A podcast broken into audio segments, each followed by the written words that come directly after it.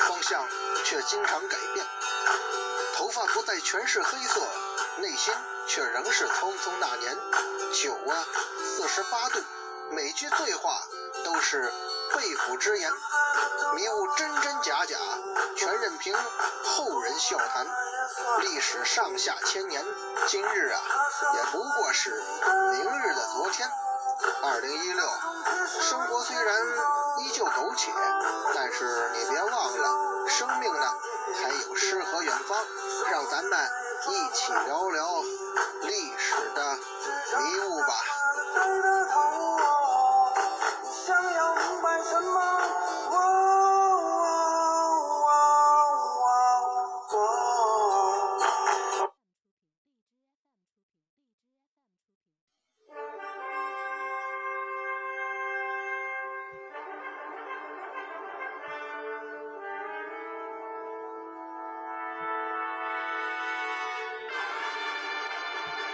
文昌书馆说书人，一壶浊酒论古今，纵论上下千年事儿，笑谈历史风雨云。哎，各位好，欢迎光临文昌书馆，我是主播君南，说水浒道好汉，今儿个咱们又要开讲了。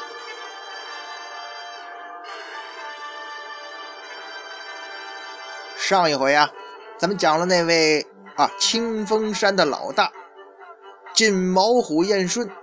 燕顺这个人啊，哎，咱不得不说啊，跟他在清风山的兄弟王英相比啊，这个人还是有一定头脑的。对于宋大哥的追随呢，也确实一开始挺殷勤。但是燕顺这个人啊，跟这个英雄好汉那还是有差距的。今儿咱们该讲谁了呢？老规矩啊，还是来一首出场诗吧。这个原是襄阳闲扑汉，江湖飘荡不思归。多餐人肉双睛翅，火眼狻猊是邓飞。哎，这说的谁呀？这是。地和星火眼狻猊邓飞，哎，这个和呀，就是那个呃春秋战国时期那位吴王阖闾那个和字，哎，有一个成语叫纵横捭阖，就这个字儿。火眼狻猊邓飞呀，是水泊梁山排名第四十九位的头领。他的职责呀，是作为霹雳火秦明的手下，负责梁山正南汉寨的保卫工作。这个邓飞的封号叫地和星，咱得说啊，这个封号应当是比较晦涩难懂的。说白了吧，到底啥意思呀？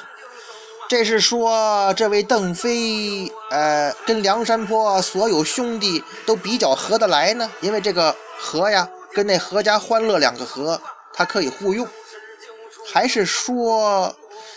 咱反过来讲，他跟兄弟们有什么隔阂，难以沟通呢？这可完全是两种情况啊！那咱还是到原著中找答案。提前告诉大家伙吧，应该是说呀，这个绰号啊，这个封号啊，对于邓飞的描写，表达的意思啊，应该是前一种情况。再说这邓飞的绰号“火眼狻猊”。狻猊是什么玩意儿啊？这个狻猊啊，是传说当中不是龙生九子吗？他是龙的第五个儿子，长什么样呢？外形像狮子。哎，这么一说，您就有印象了。这个狻猊呀，是相貌轩昂又凶猛异常。就是说呀，这位邓飞呀，他就像狻猊一样，或者说就跟一头狮子似的。作战凶狠，打架勇猛啊！反正狻猊狻猊长得也跟狮子差不多嘛。那为什么叫火眼狻猊呢？火眼啊，刚才这个，呃，出场诗中也描述了，火眼的意思就是说这邓飞啊，他一双眼睛那是通红，红到什么程度啊？就像两团火，因此啊，这邓飞就是火眼的酸泥。那有人就问了，他这火眼是怎么来的？红眼病啊，还是怎么着？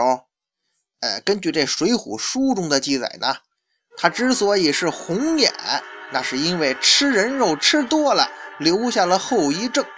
哎，这就像什么恶兽啊，吃人吃上瘾了，最后双眼冒红光，好像是一个道理呀。当然了，我个人是觉得啊。所谓这火眼酸泥，吃人肉吃多了，那是文学加工，咱不能当真，是吧？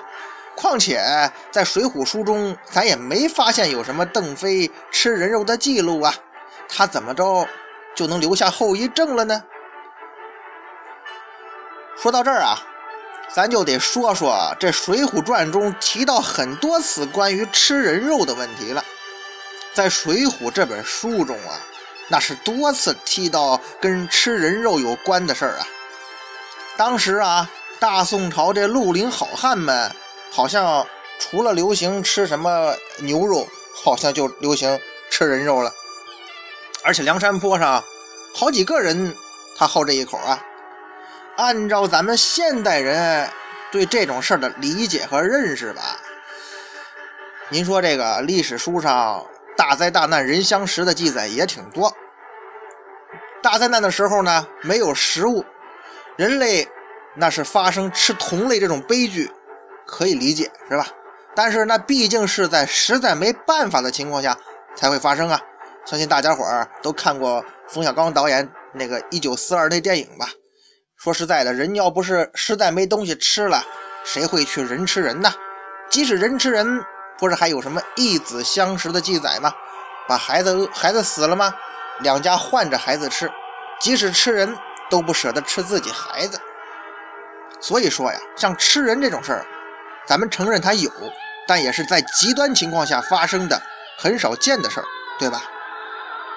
但是呢，咱们看《水浒传》，它的描写，那又不是灾年，又不是实在没东西吃了，可是这些所谓英雄好汉们呢？在朗朗乾坤、光天化日之下，那就堂而皇之的聚餐，什么吃人肉、吃人心肝，包括咱们前面讲燕顺的时候，王英要做什么人心人肝、胡辣汤、解酒汤之类的事儿。这种情况虽然在中国历史上有很多吃人的记载，但这么个吃法也真是很少发生啊。在这个吃人肉的角度看来啊。梁山坡，你们这帮绿林江湖，倒像一个畸形的江湖啊！要这么说的话，梁山坡上这伙人，那正常人不多呀。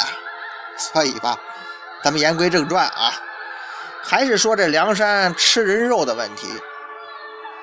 梁山上有不少人，好像都挺喜欢吃人肉的，其中最具代表性的就是黑旋风李逵和矮脚虎王英。李逵吃人肉比谁吃的都凶，那李鬼就被他吃了吗？可是，您您发现没？没有一处记载说这个李逵啊，他两眼冒红光啊，不是说这吃人肉吃多了，他有这个火眼的后遗症吗？矮脚虎王英吃那么多人心人肝这这个解酒汤，他也没出现这种问题，不是？所以啊，即使说。这《水浒》书中的说法，咱找一个理论依据的话啊，邓飞这个红眼睛啊，他应该不是什么吃人肉的后遗症啊，而是他生理特征吧，人各种人都有嘛，是不是？这邓飞他要不是红眼病患者的话呢，大概就是他们老邓家呀，这个家族遗传基因有这么个问题，是不是？好，关于吃人肉这个事儿啊，咱就到此打住吧。估摸着也说不出个呃准确结论来，咱只是顺便提一下，因为邓飞这个绰号跟这事儿有关嘛。咱还是说邓飞这个人儿，这位火眼狻猊邓飞呀，他的武器是哼 一条铁链。这种武器很奇怪呀，咱们讲了这么久的《水浒》，好像还是第一个用这种武器的。这种武器在江湖上是很少见的。你想啊，您要是看见邓飞舞动铁链、勇猛杀敌的时候，我不知道您怎么看啊？我倒是想起电影《古惑仔》里头那陈浩南了。陈浩南挥舞铁链，杀气腾腾，那满头的秀发随风飞舞啊。虽然说都讲古惑仔害人不浅，但是咱说实在的，但凡经历过那个年代的人，包括君南我哈，那种情景，那可真是让当时的少男少女们倾倒一片呐。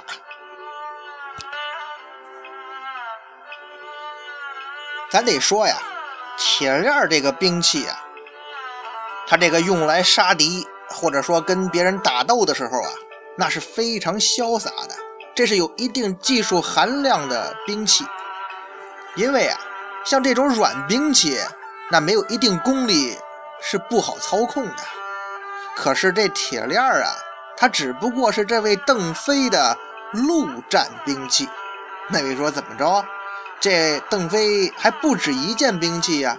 哎，对了，虽然邓飞这个铁链吧看上去挺潇洒，但是他呀还有一件马上的兵器，那就是铁枪，这就比较常规了哈。因为在马上作战呢，他就不像在陆地上那样讲究这个闪转腾挪了。马上作战的兵器呀。关键讲究的还是一寸长，一寸强。你这铁链再怎么着，这个变化多端，技巧丰富，你也架不住像那种青龙偃月刀之类的来这么一下呀。马战呢，这个兵器讲的更多的是一力降十会，都得是李元霸这个呃罗士信那种类型的占便宜。哎，所以说呀。像铁链这种兵器，在马上它并不实用。这个火眼狻猊邓飞呀，此人是在书中第四十四回出现的。您看他这回目出现的不吉利。当时的情节呀，就是咱们前面讲紧豹子杨林的时候曾经讲过的。杨林跟戴宗两个人到冀州去找公孙胜嘛，他们在路过饮马川的时候碰到的。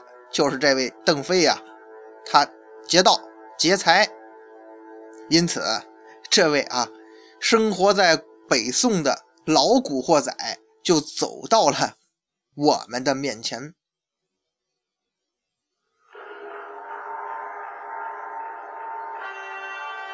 书中写呀，邓飞这个人祖籍是盖天军襄阳府，因为这个运送花石纲。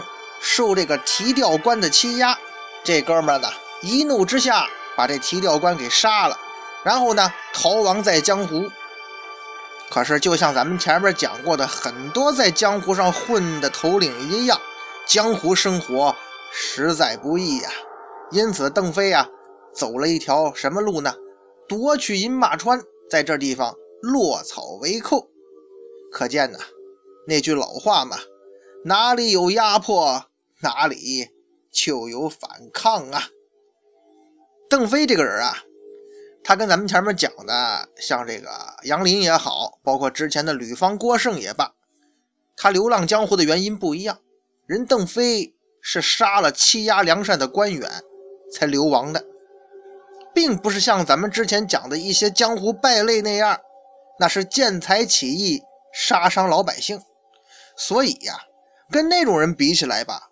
邓飞这个人，咱得说从人品上来说，他要好得多。简单来说吧，在我看来啊，邓飞此人可是梁山上为数不多的几个好人之一呀。这也是我为什么说邓飞可能没怎么吃过人肉，那只是谣传，这是我这个看法之一。那位说这邓飞是好人啊，对他好在哪儿呢？邓飞的心肠很好啊，好到呃，简直可以做梁山的道德楷模了，好人的楷模吧，感动梁山。反正这个人啊，他心肠很好，他人品也好。我这么说，那是因为他有表现呢。他表现在哪儿呢？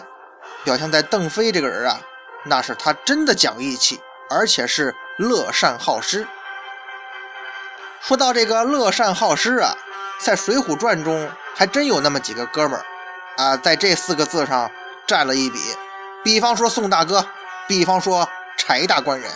可是他们的乐善好施，他们施舍的是钱财，他们的钱财对宋江、柴进来讲，那是真的身外之物啊。而邓飞他施舍的是什么呢？邓飞施舍的是两个字：义气，和另外两个字：血性，以及啊四个字，他邓飞施舍的是身家性命。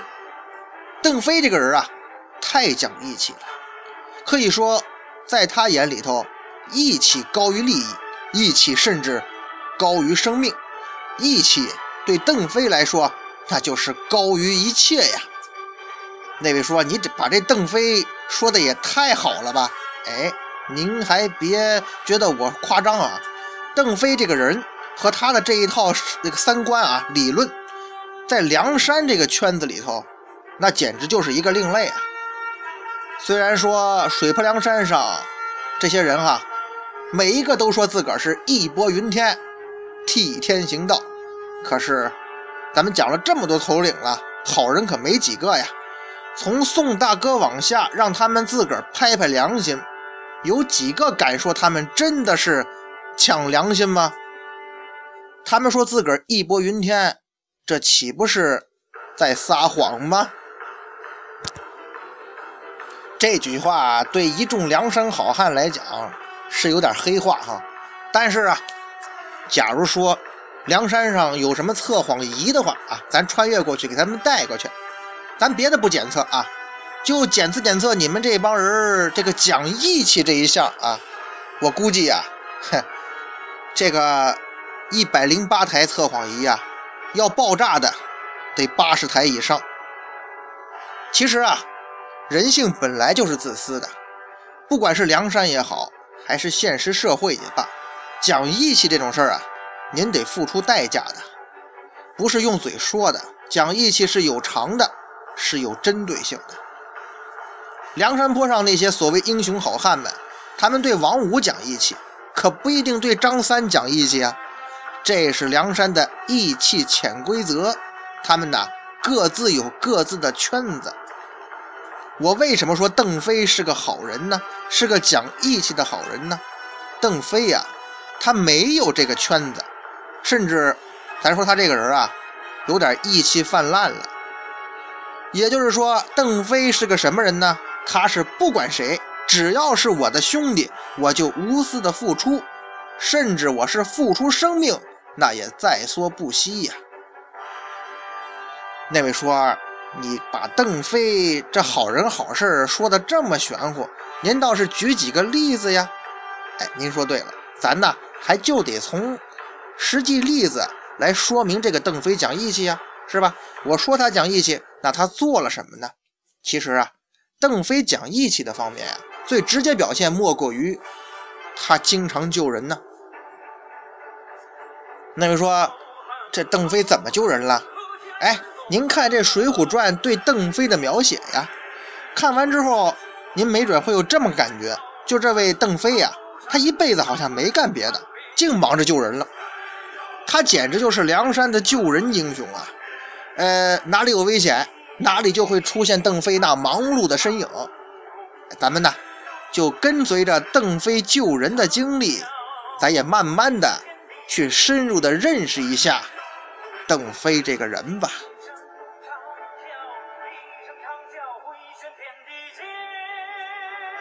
邓飞救的第一个人呢，是那位铁面孔目裴宣。情节是邓飞刚抢占饮马川有半年的时间，有一天呢，有一个囚徒在山下路过，邓飞呢出于绿林江湖道义，也是出于强盗们的规则嘛，把这个押送的工人给杀了，救下这个囚徒。哎，这个囚徒啊，正是那铁面孔目裴宣。裴宣被救上山。邓飞发现，哎，这老裴呀会武功，而且还不错。最主要的是，铁面孔目裴宣呢，人家是文职人员，有知识、有文化，也有追求，年龄呢也比较大，为人挺稳重。所以邓飞呀，就把这山寨的第一把交椅让给裴宣做了。我邓飞甘愿做老二二寨主。在以往的绿林江湖当中，各位，您发现没？几乎每到权力交接的时候，都会发生兄弟相残的人间惨剧啊。可是看看人家邓飞，明显啊，我根本不把这第一把交椅当回事儿。兄弟之间嘛，相处的是交情，是情谊。咱不能让一些龌龊、肮脏的利益之争影响咱们兄弟的感情啊！虽然说裴宣的命是我邓飞救的，可我邓飞不但不要他裴大哥刻意感谢我，我还主动让位，这是什么胸怀呀？这是什么素质啊？现实生活中啊，咱们经常会听说啊。某某领导，某某大人物，那是虚怀若谷，视金钱权力如粪土，这种评价不少见吧？可是各位，大家伙都知道，那不过是传说而已呀。可是现在咱们面前这位名不见经传的火眼狻猊邓飞，他居然就是一个活生生的例子，他居然真的是一个。虚怀若谷，视权力如粪土的高尚之士吧？能做到这一点不容易啊！这也足以说明什么呢？邓飞这个人，在那个视权力为生命的畸形环境当中，他是多么的另类啊，多么的超凡脱俗！邓飞救的第二个人，哎，其实啊。是俩人，那就是欧鹏和秦明。